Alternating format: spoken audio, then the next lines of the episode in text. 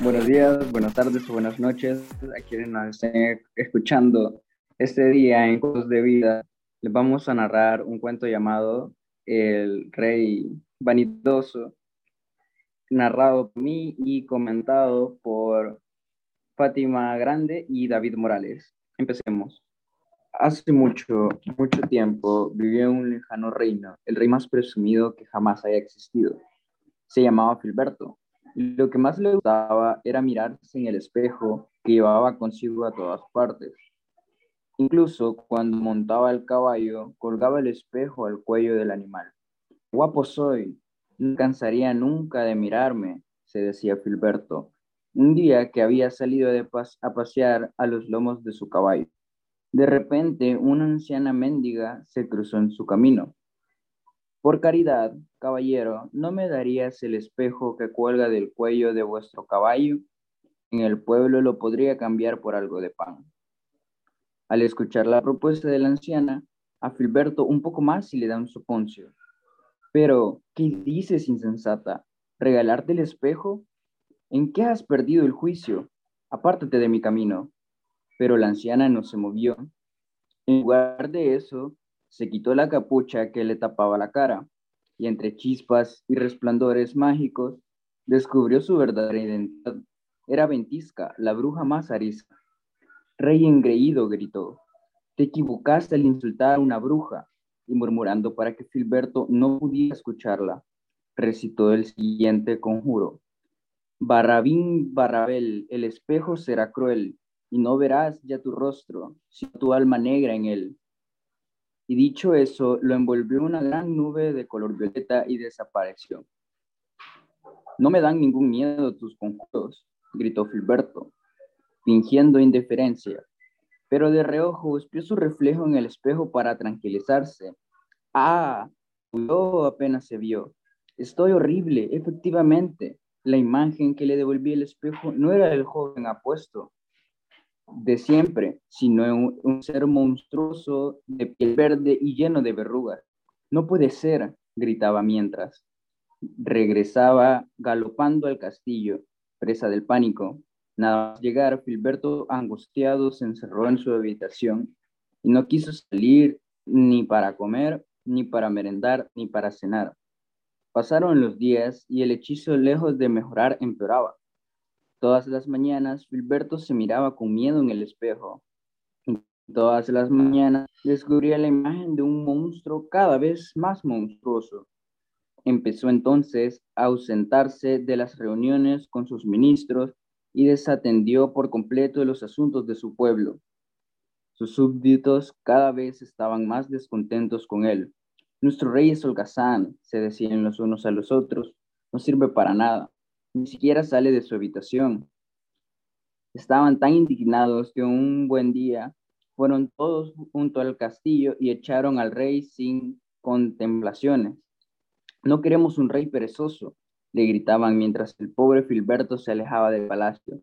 Tan, de, tan deprisa tuvo que huir que solo se pudo llevar el espejo hechizado. ¿Qué voy a hacer ahora? se lamentaba. Vagaba perdido por el bosque. No querrá un rey sin el bosque.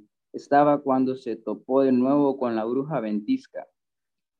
Espero que hayas aprendido a no ofender a las brujas, le dijo. Toma, para que veas que no soy tan mala. Le cambió el espejo por este madrugo de pan. Y como Filberto llevaba días sin comer, aceptó la oferta de la bruja. Pero aún a regañadientes, por supuesto, pues aún en la desdicha se acordaba de los buenos años que había pasado mirándose en él. Una vez la bruja desapareció envuelta en una nube violeta. Filberto se dirigió a la orilla de un arroyo cercano con el mendrugo de pan entre sus manos. Ahí se tropezó con otro mendigo aún más pobre que él. Ay, qué hambre tengo. Ya ni me acuerdo de la última vez que usé los des, se quejaba el mendigo.